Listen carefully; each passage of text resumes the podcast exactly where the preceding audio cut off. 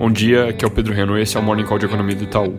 Hoje no cenário internacional não tem grandes destaques, o foco fica sobre a Europa, com dados de atividade mostrando queda pior que o esperado em abril e, mais importante que isso, revisão das projeções da Comissão Europeia para 2020, agora com expectativa de menos 7,7% de PIB no ano.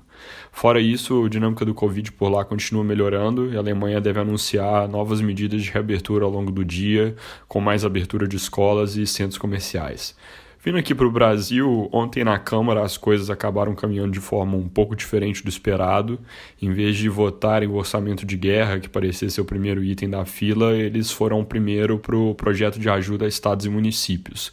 Havia a expectativa de que esse texto fosse votado sem alterações, para não que precisasse voltar para o Senado, mas os deputados resolveram, no final, diminuir as regras de congelamento de salário e também mudar o critério de repartição do dinheiro que vai vir do governo federal para ser dividido entre os estados.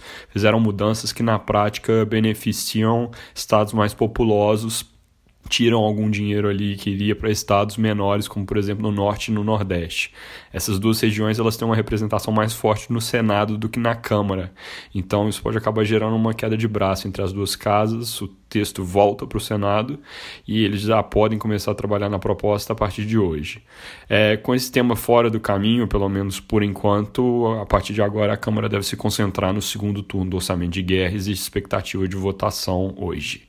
É, Outra coisa que aconteceu ontem, importante aqui, a agência de classificação de risco, Fitch, manteve a nota de crédito do Brasil no patamar atual de BB-, que é 3 degraus abaixo do grau de investimento, mas mudou a perspectiva para negativa. Eles indicaram, então, que podem vir a rebaixar essa nota caso vejam piora da situação doméstica, principalmente no que diz respeito à dinâmica das contas públicas.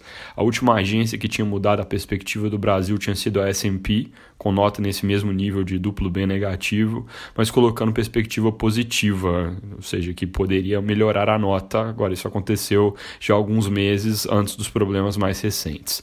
Destaque econômico do dia deve ser a decisão do Copom, que saiu hoje às seis da tarde.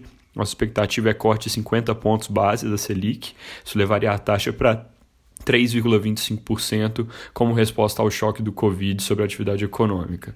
É, a inflação baixa permite esse movimento, ele poderia até ser mais intenso se a gente não tivesse na outra ponta os riscos, na linha do que a agência FIT, inclusive, acabou de alertar, de que a dinâmica fiscal fique muito pior. Para fechar, atualizando os números do Corona, hoje foi, ontem, perdão, foi mais uma terça-feira de saltos pós fim de semana e feriado. Brasil chegando agora a quase 115 mil casos e 8 mil mortes, com uma dinâmica que está ficando diferente do início. A gente tem norte e nordeste acelerando, principalmente se olha em termos per capita, enquanto no sudeste tem acontecido algum recuo, puxado por São Paulo aqui, dos novos casos, se a gente for olhar para uma média de sete dias aqui, tentando limpar um pouco essas idas e vindas do fim de semana. É, mais tarde, um pouco, saiu mais uma atualização do nosso monitor do coronavírus. Ele fica disponível no nosso site ou também no aplicativo Itaú Análises Econômicas. É isso por hoje, bom dia.